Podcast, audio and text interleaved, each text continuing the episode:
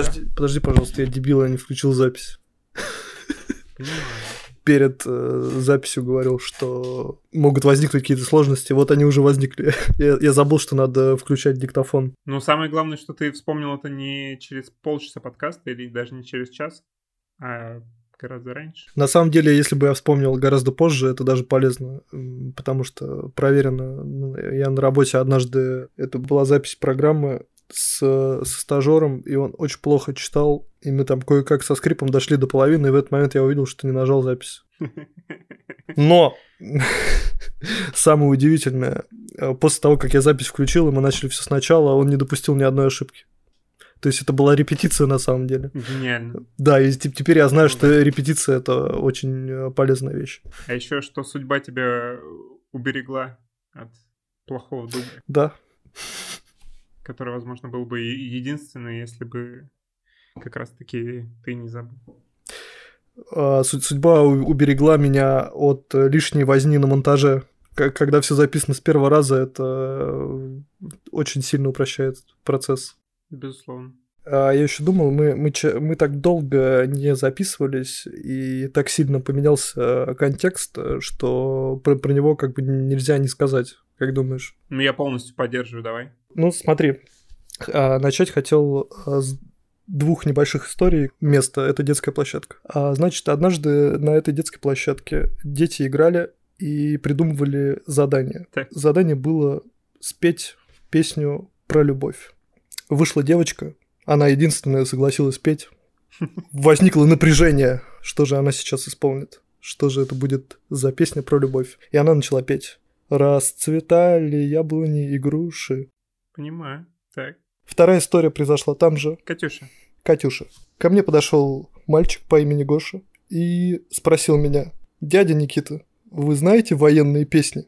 Я ему сказал, Гоша, я знаю антивоенные песни. Вот.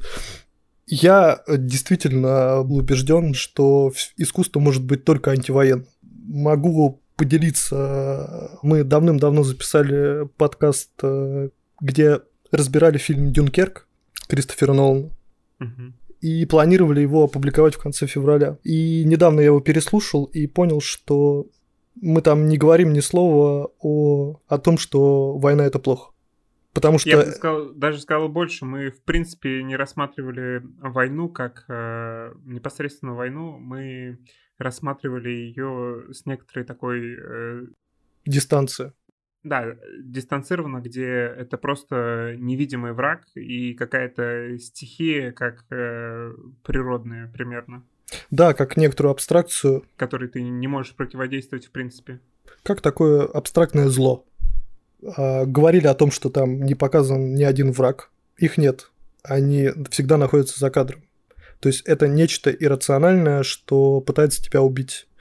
Нас э, интересовала монтажная структура, как э, временные пласты пересекаются, в каких местах, э, почему. Там я цитировал Дэвида Бордуэлла, который отличный текст написал э, про это. То есть война как таковая не была предметом обсуждения. Казалось, странно делать фильм сейчас, желая сказать о том, что война это плохо. Безусловно. И сегодня мы обсуждаем фильм э, «Земля кочевников», который мы запланировали некоторое время назад, возможно, в августе. И после 21 сентября контекст очень сильно изменился и исказился. И я думаю, неизбежно мы будем этот фильм рассматривать не под тем углом, под которым планировалось изначально. Ну, я думаю, в том числе придется оптику менять. Точнее, мы уже ее поменяли и неизбежно будем говорить в том числе и о злобе дня.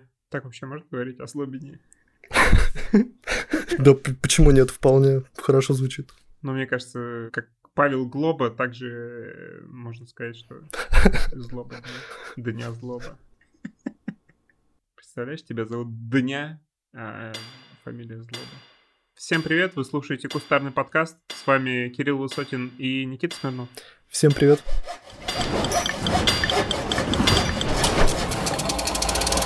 Кустарный подкаст. Сегодня мы хотели бы обсудить фильм «Земля кочевников» Хлои Джао, который получил в 2021 году Оскар за лучший фильм. Оскар за лучшую женскую роль и Оскар за лучшего режиссера.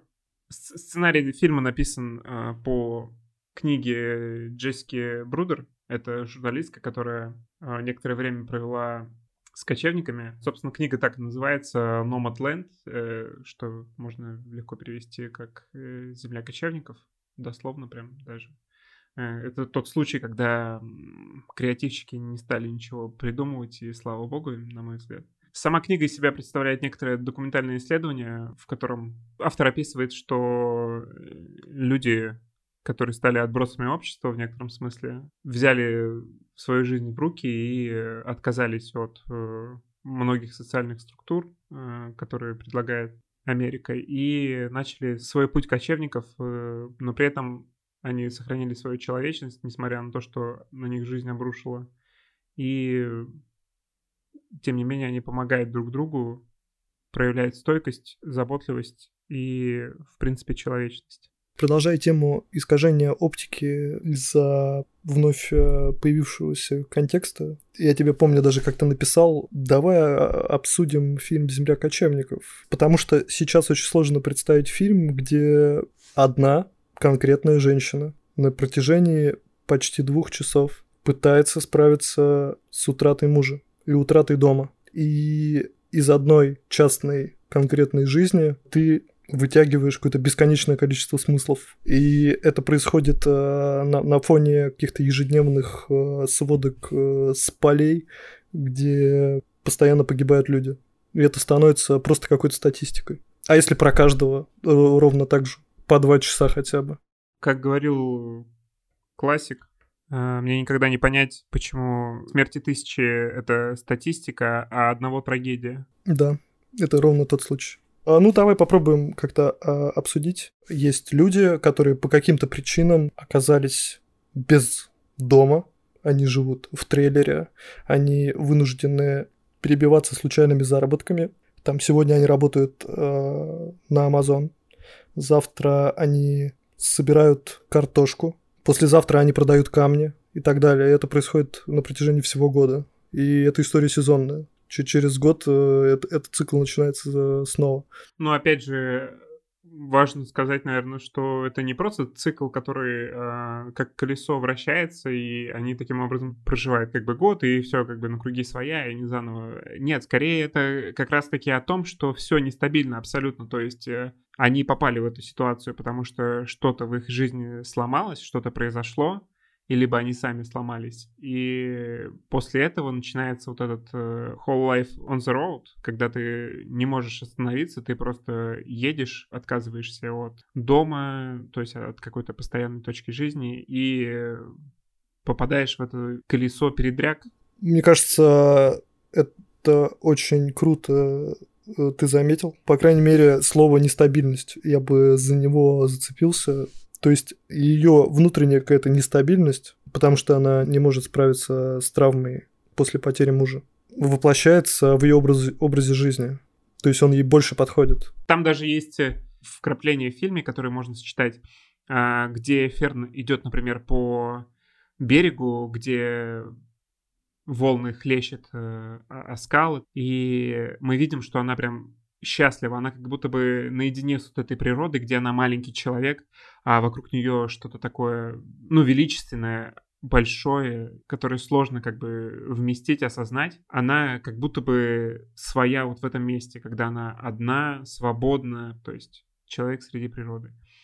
И в то же время есть э, кадры, где идет полное противопоставление, где она пыталась в некотором смысле опять себя обуздать, некоторое время пожить э, в стенах, и там специально прям снято так, что даже ты себя чувствуешь как-то неуютно в этом доме. Вроде все здорово, вроде в этом доме есть э, семья, они, они хорошо общаются. Вообще, в принципе, мне кажется, фильм снят таким образом и построен, что камера — это внутреннее состояние Ферн, через которое, в принципе, мы погружаемся в этот фильм. И в то же время Ферн, э, вспоминая, кстати, подкаст э, про персональный покупатель, Ферн выступает в этом фильме медиумом, через которого мы слышим всех остальных э, персонажей этого фильма, все остальные истории. А сама же Ферн в большинстве случаев э, молчаливый слушатель, который либо реагирует эмоциями, либо просто молчит, и ты пытаешься в ее взгляде понять что-то выражение лица, что она чувствует через камеру, через э, то, как построен кадр.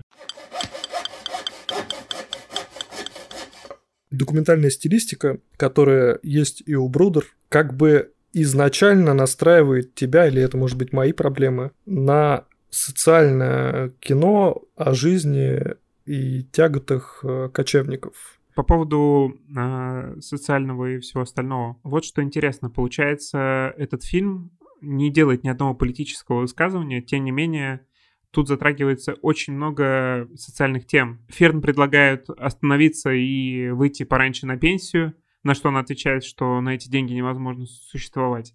Но это же можно воспринимать как политическую какую-то критику. Мне кажется, нет, мне кажется, это все-таки не критика, мне кажется, это все-таки особенность. А, просто изложение данных. Ну, то есть это э, та самая документалистика, которая да. э, угу. вплетена в фильм. Э, сама, сама режиссер, в принципе, сняла таки, таким образом фильм, что э, в этом фильме есть актеры и есть реальные люди, которые разговаривают на камеру. Кстати, да, короткая ремарка, чуть-чуть, прям ненадолго тебя перебью. Да, важно, правда сказать, там действительно снимаются герои Брудер. Джессики Брудер, э, она писала именно про этих людей. И они же и снимались э, в фильме Хлои Джао. Это, это еще один э, факт в копилку документальности происходящего.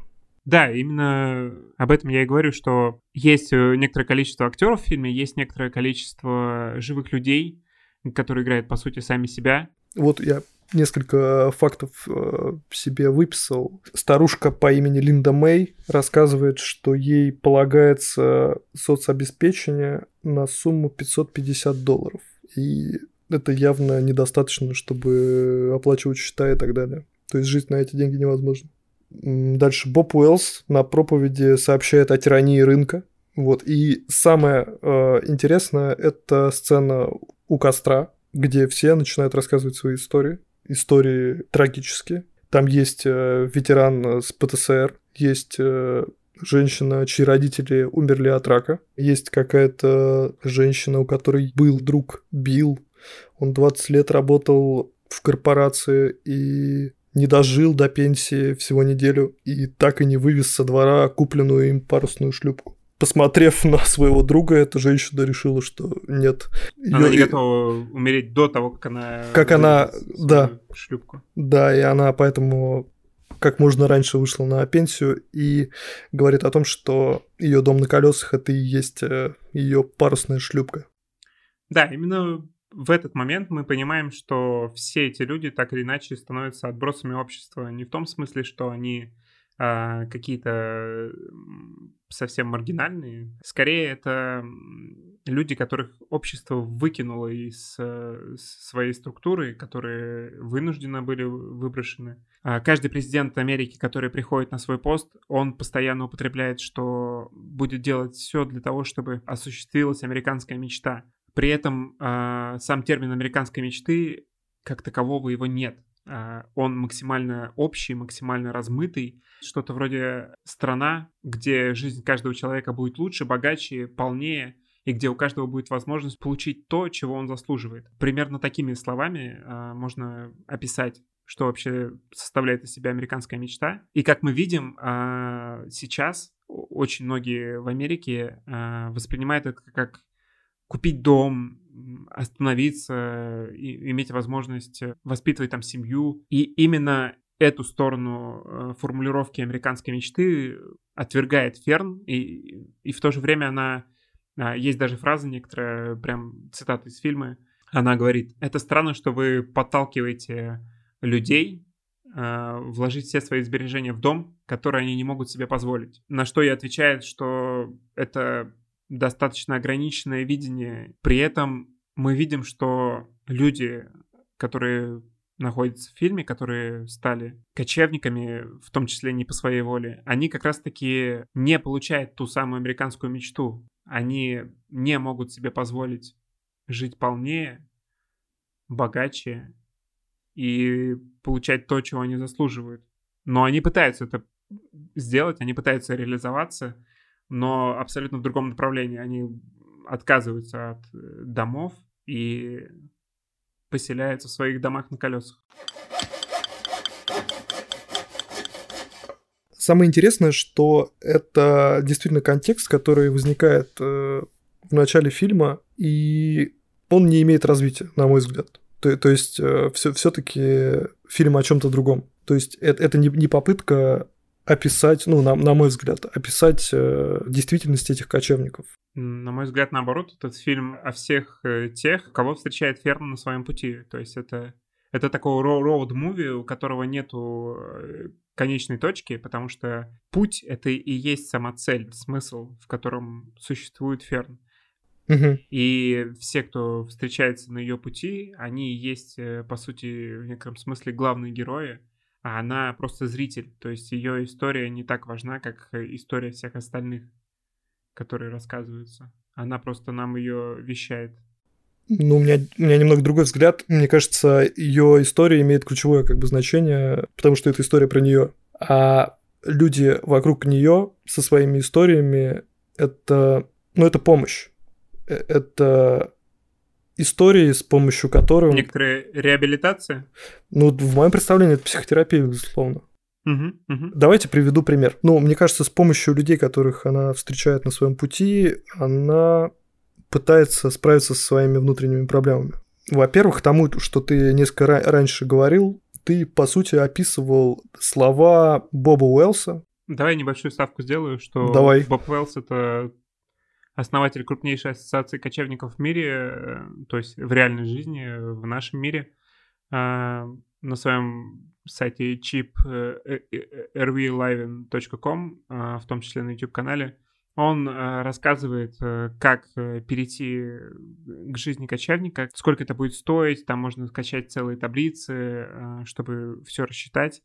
И они специально создают целую базу, как это делать именно в Америке. А, возможно, что-то большее, но я так далеко и просто не заходил. И он э, ну, помогает людям, получается, в сложной ситуации, если они хотят э, выйти на эту тропу.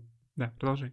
Да, с точки зрения фильма он имеет э, ключевое значение. Он дважды разговаривает с Ферн в начале и в конце фильма, и это как бы ключевые э, слова, которые описывают метод при первой встрече он говорит.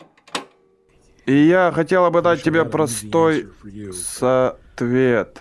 Но думаю, ты пришла искать его в правильное место. И думаю, я думаю, что связь с природой, с искренними людьми, племенем изменят твою жизнь.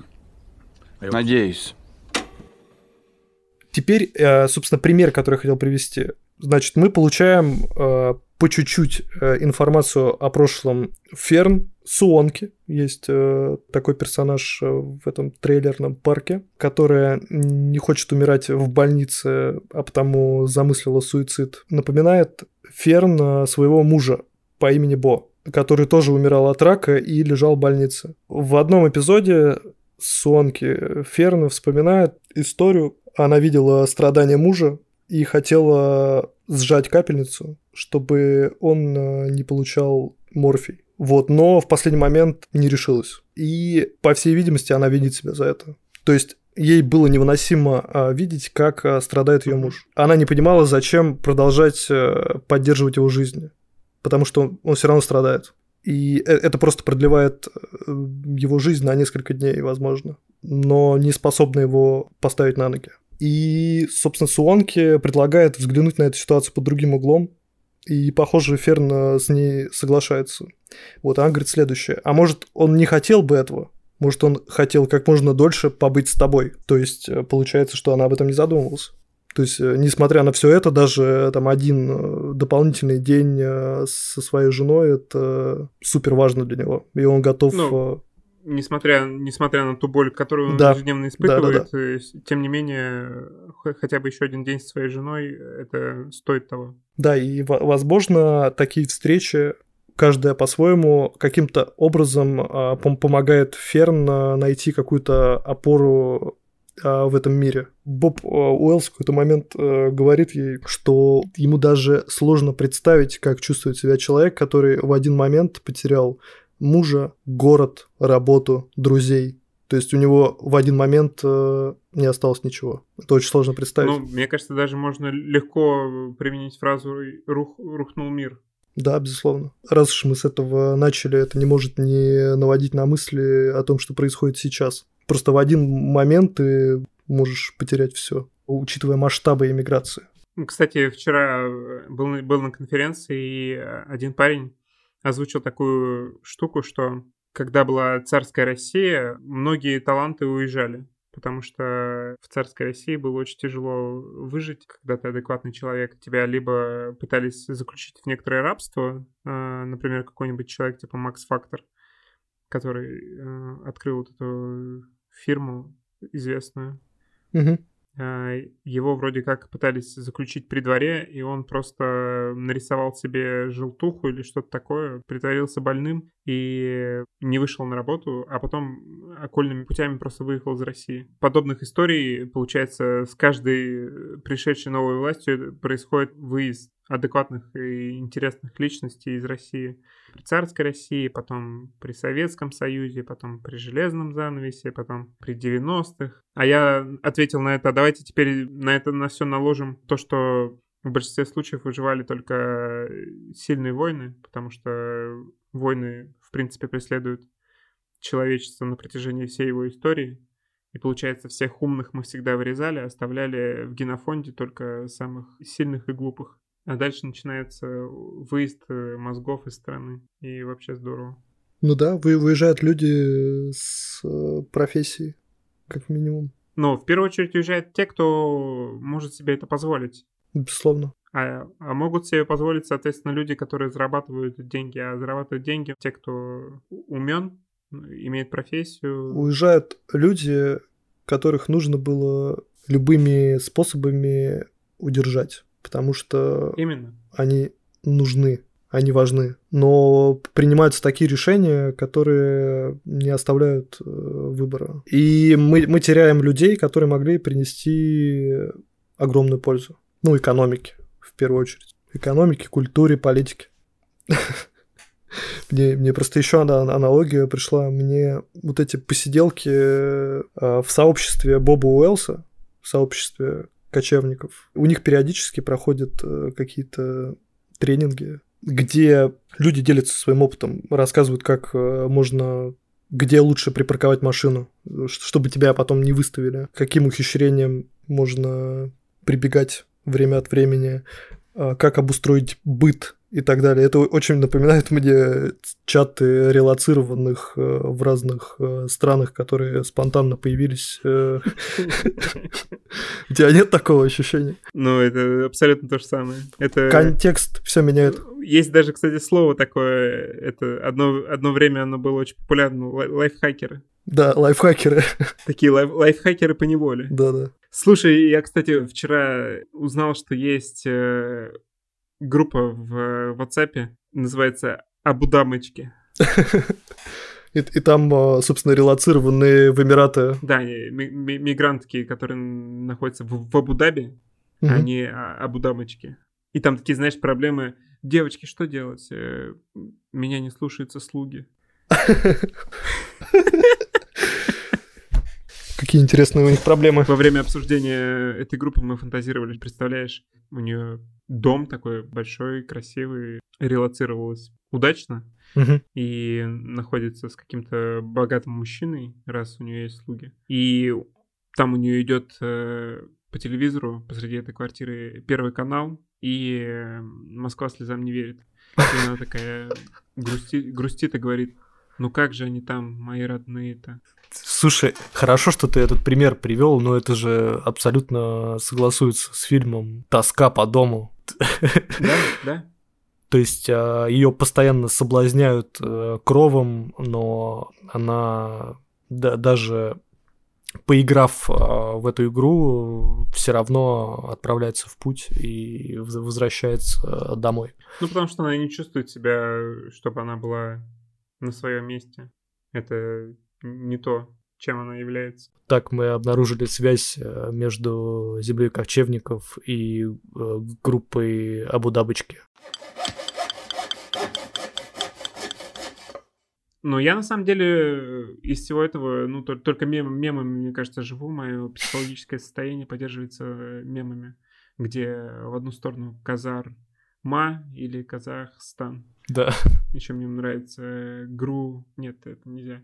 А, еще мне нравится Армения и Армия. Баку, батальон еще. А ты видел, э, активизировались девушки в Казахстане, они, короче, предлагают тебе за денежку, э, чтобы ты на них женился, и эффективный брак тебе позволит получить гражданство.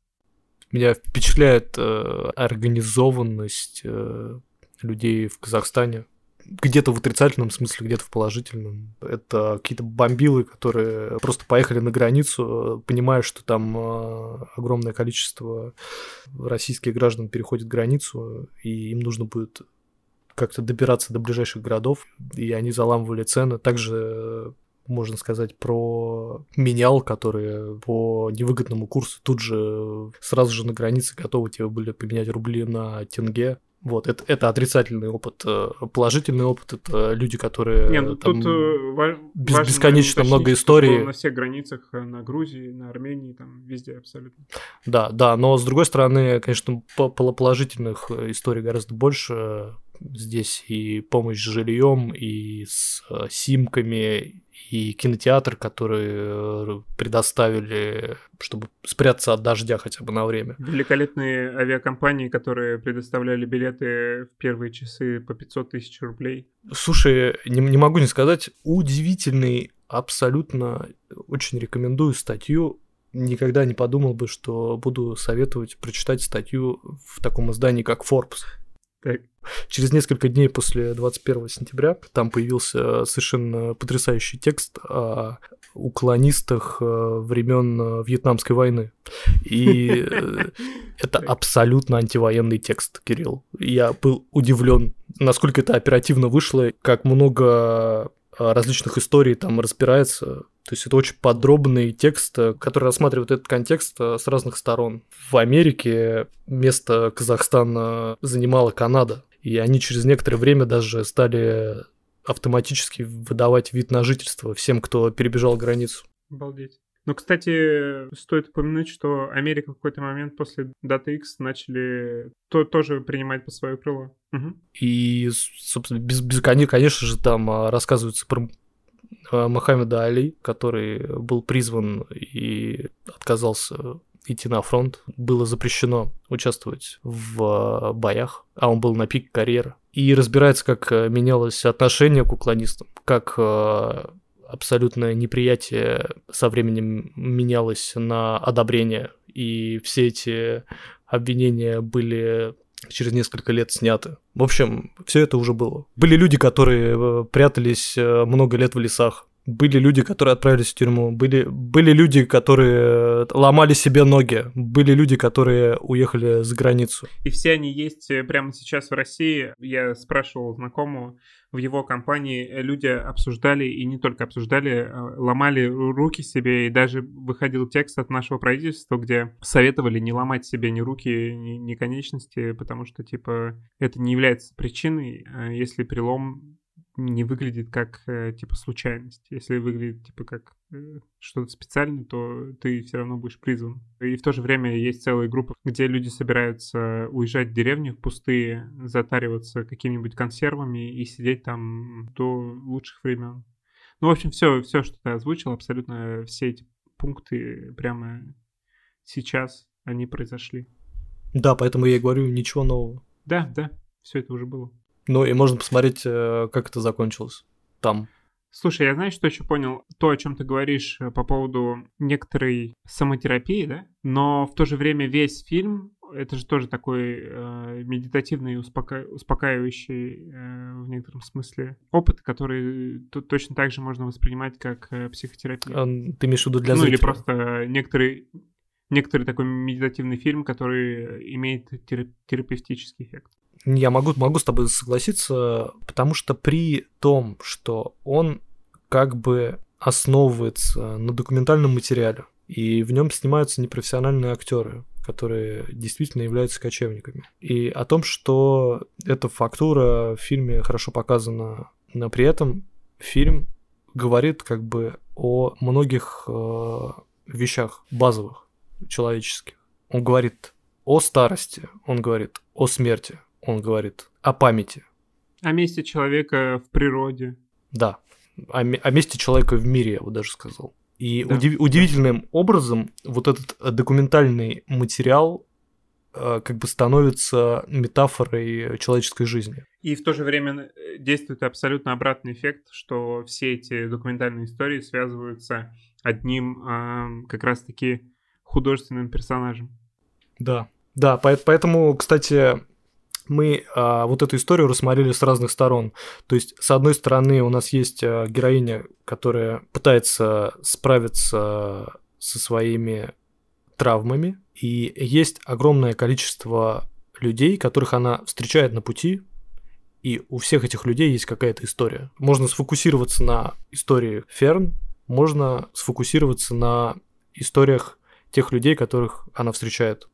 Но как, они кажется, как будто ты об этом бы не менее важны, чем и да. главная история героини. Да, и они все закончены. Я бы в этом смысле, например, э, предложил поговорить о персонаже по имени Суонки. То есть это женщина, с которой Ферн познакомилась, э, когда приехала к Бобу Уэлсу. Они подружились, помогали друг другу. И в какой-то момент выяснилось, что у Суонки рак, и ей осталось жить несколько месяцев. И она вербально передает историю о, о том, что, в принципе, она не боится смерти. Она увидела все, что она хотела. Она видела, какой этот мир прекрасен. На одном привале была скала, на ней было тысячи гнезд ласточек. Ласточкины гнезда, они кружили повсюду, отражались в воде. И мне казалось, что я летаю вместе с ними. Они были надо мной, подо мной, вокруг меня. Птенчики вылуплялись от скорлупы я... Яйца падали в воду и плавала на поверхности, белые осколки, скорлупы. И это было просто потрясающе. В этой жизни я сделал многое. Она была полной. Если бы я умерла в тот момент, это было бы логично. И рассказывает, что она не готова оставаться в больнице, и она уже купила даже специальную книгу, в которой она надеется найти совет, как э, эффективнее самоубийц и уезжает после этого. Это одна часть истории. Через некоторое время Ферн получает видеозапись, где то, что Суонки рассказывала, визуализировано. Вот мне кажется, это как бы важный прием, который несколько раз повторяется. Да, да. И еще, кстати, Суонки говорила Ферн, что когда она умрет, она надеется, что друзья соберутся у костра и бросят камень. В финале они собираются у костра и бросают камень. Абсолютно законченная история, абсолютно э, мощная история. И это не единственная история в фильме, поэтому, безусловно, в фильме ну, есть за что зацепиться. Ферн ну, переводится как папоротник. Дело в том, что папоротник на Земле существует уже 405 миллионов лет, и это очень гибкое, устойчивое растение, которое пережило, в принципе, все, что можно. И это в некотором смысле резонирует с фильмом, а, даже если говорить о той истории, про которую мы сейчас э, упомянули, э, про Сонки. Получается, Ферн э, пережила ее, мы, мы видим как бы начало, в некотором смысле, середину и конец этой истории, а история Ферн в фильме продолжается. Ну и опять же, а, так как это растение, ну, я имею в виду про имя, ассоциации, она очень близка к природе в том числе. Ну да, ее история продолжилась, но э, наш подкаст точно вот мы говорим о том, что истории в фильме закончены, но наш подкаст не будет закончен, если мы, в принципе, не произнесем, что сказал Боб Уэллс во время второй встречи, потому что, мне кажется, как раз, как раз во время второй встречи он э, сформулировал ну, вот, окончательно метод, э, по которому фильм построен. И именно mm-hmm. э- э- его речь объясняет и финальный титр, и, в принципе, метод, по которому Ферн живет. Почему именно этот образ жизни ей помогает справиться с травмой. Что мне нравится в этой жизни, здесь нет «прощай». Дословно он говорит на английском «final goodbye». Угу. Знаешь, я встретил сотни людей, но я никогда не говорил «прощай». Я говорил «увидимся в дороге». Угу. То есть там нигде не говорится, что кто-то умирает, там говорится о том, что они уходят. А, там примечательно, например, песня там в салуне есть э, один короткий эпизод, э, музыкант э, поет. Он говорит о том, что давайте выпьем не за тех, кому, кого мы и так видим каждый день, выпьем за тех, кто ушел, и он go away говорит, а потом через да. э, некоторое время он говорит э, depart, тот, кто куда-то отправился. И, собственно, в финальном титре ровно то же самое, тот же глагол depart. То есть, э, поэтому, мне кажется, очень важно этот, э, собственно, метод описать это образ жизни, который предполагает, что ты видишься с людьми какое-то короткое время, и ты не говоришь э, final goodbye, потому что вы можете встретиться снова, ну просто через некоторое время. И в этом смысле не имеет значения, куда ты ушел. Тут поэтому, мне кажется, очень точно, что не упоминается смерть. Ты просто куда-то уходишь, и все. И поэтому ты создаешь ощущение того, что ты можешь встретиться с любым человеком на этом пути. Ну, именно поэтому главная героиня продолжает свой путь и она находится в дороге. Суонки уходит, Ферн продолжает жить, но с точки зрения метода Боба Уэллса это совсем не так. Она ушла, и они встретятся в пути. И фильм посвящается всем тем, кто ушел. Вопрос тебе такой задам. А мы с тобой, когда переписывались, ты говорил, что смотрел этот фильм с русскими субтитрами в оригинале, и периодически... Нет, я смотрел да, я переключался на английский очень часто, да, да, да. Да, да, и ты говорил, что очень часто переключался на английский, потому что русские субтитры тебя ну, не удовлетворяли. То есть, э, ну, они наоборот тебя сбивали. Да. Ну, это самый такой момент, когда Ферн э, говорит, что она не бездомная, она просто не имеет дома. Так перевели на русский, а на английском звучит э, очень точная фраза I'm not a, a homeless, I'm houseless. Да, вот я, я, кстати, тоже на это обратил внимание. В русском языке есть слово бездомный, вот, а в английском языке есть houseless и homeless. Это принципиально разные слова, которые употребляются в разных контекстах и передают разные оттенки. То есть, э, если мы говорим houseless, то мы говорим о доме, как каком-то строении. Да, именно это, это может быть все что угодно. А когда мы говорим homeless, мы говорим об ощущении дома, о том, что ты считаешь домом. И это может быть все что угодно. Это может быть там какое-то памятное место. Это может быть город, улица или еще что-то. Может быть твоя семья. Может быть твоя семья, да. То есть это значение, которое э, можно трактовать очень широко, и оно очень субъективно. То есть каждый человек э, что-то свое вкладывает. Э, и в этом смысле интересно, что в самом начале фильма, тоже когда Ферн работает э, в Амазоне, там появляется женщина с татуировками, и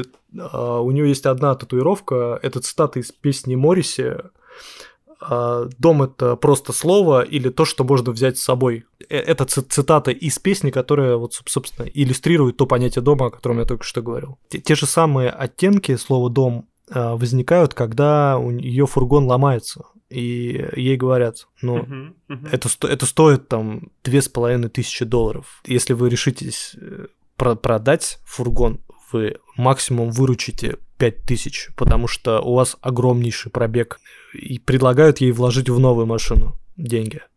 И она отвечает, нет, вы не, вы не понимаете, это не просто фургон, это мой дом. Да, она То есть- сначала пытается э, говорить на языке людей, которые с ней общаются. Она говорит, что она внутри там все как бы изменила. Да. Это, ну, Ну, вложила ценность. много... А потом... э, сил. Гораздо больше, чем эти деньги она имеет в виду. А потом она говорит, это мой дом. Да, и мне кажется, здесь важно упомянуть, э, как э, развивается тема памяти. В самом начале фильма она забирает тарелки с узором «Осенний лист» э, из гаража, из, из гаража в Эмпайре. Это тарелки, которые ей подарил отец, и он купил их на распродажах во дворе. И для, для нее это суперценная вещь. И Дэйв, кочевник, с которым она познакомилась, случайным образом разбивает эти тарелки. И она их Одну из. Склеивает. Но это же ровно та же самая ситуация, что и в автосервисе. Да, да, абсолютно. Вы можете их выбросить, то есть купить новые, но чем э, там сидеть и склеивать э, эти никому не нужные тарелки. Но э, ва- важно, каким смыслом лично она наделяет эти вещи. Вот для нее это память.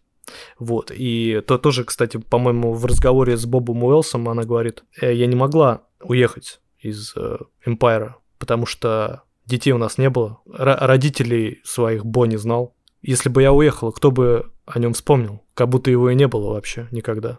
Именно поэтому она так относится, в принципе, к, па- к памяти, потому что если память существует, значит э, и это существует. О чем? Да, в финале она возвращается обратно. И вот, кстати, я говорил о том, что есть прием, когда рассказывал про суонки, когда о каком-то событии говорится, а потом это событие Визуализируется. визуализируется. И это же происходит э, с Ферн, когда она рассказывает о том, что она жила на окраине города. Каким был твой дом? Ничего особенного, обычный дом в пригороде. Хотя да, он был особенным. Мы жили на самом краю города. За нашим задним двориком было огромное открытое пространство, пустыня, насколько хватает взгляда, прямо до самых гор. Ничего не прикрывало взор. И ровно это и происходит. Ну вот и когда она возвращается, вот эти кадры, ее прогулка по пустынному Эмпайру, она, мне кажется, совпадает э, с эпизодом, когда она приезжает к сестре. Там а, как бы абсолютно идентичная мизансцена, только в одном случае это такая оживленная, уютная Мгм. улица с зеленью, с машинами припаркованными. А в, в другом случае это такое пустынное, заснеженное пространство с э, брошенными квартирами и с голыми деревьями. Мне кажется, не случайно она, когда приезжает к Дэйву навестить его, он стал дедушкой. И э, став им, бросил э, кочевой образ жизни. И вот он приехал э, к сыну возиться с внуком. Там, мне кажется, не случайно, перед тем, как уехать, она проходит по дому, абсолютно пустому, и именно после этого уезжает. Потому что эти кадры как раз-таки рифмуются с кадрами заброшенного завода, пустой квартиры, в которой она когда-то жила. Ну и с ее состоянием. Да, это описывает и ее состояние. Ну и, похоже, именно в таком пространстве она, ну, она чу- чувствует... Зафиксировалась, не знаю, это некоторая капсула времени, в которой она заморозилась. Ну, как будто она находится на своем месте. То есть э- это Мгм. как бы пространство, которое ей присуще. Вот это то, то, о чем я говорил. Мгм. И вот этот пейзаж пустынный с заднего двора, это как будто бы то пространство, которое ее окружает весь фильм. Там же постоянно какие-то прерии, пустынные пространства с горами где-то на горизонте. Это же пейзаж, который практически постоянно большую часть фильма ее преследует. Этот фильм еще, помимо того, что это роуд-муви, это еще и вестерн. Показывают нам маленьких людей и большую природу. Мгм. А, есть отсылка, где тот же пианист в баре играет.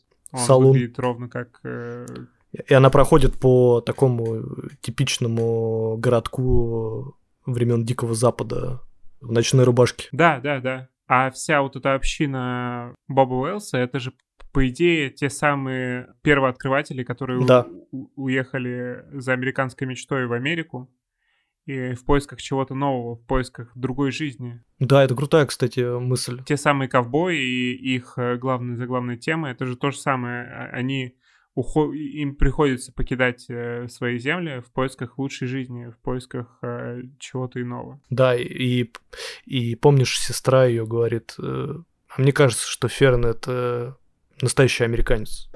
Что-то такое она говорит. Да, да, да.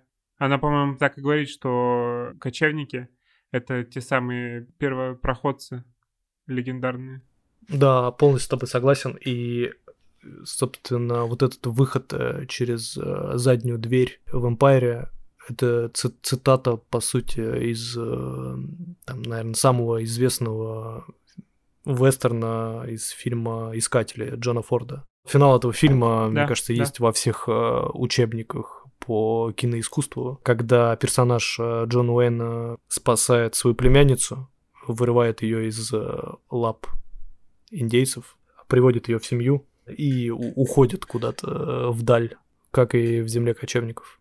Становится лишним. Спасибо за прослушивание. Этот подкаст посвящается всем, кому пришлось уехать. Всем пока. Пока. Знаешь, э, а, твое посвящение напоминает мне историю Александра Васильева. Это лидер группы «Сплин». А, На одном из концертов посвятил песню «Выхода нет» а, всем музыкантам, которые были вынуждены уехать. И по- после этого, похоже, у него начались огромные проблемы. Ну, его перестали приглашать и стали отменять концерт. Что-то на уровне Тарковского или даже выше. Сто процентов.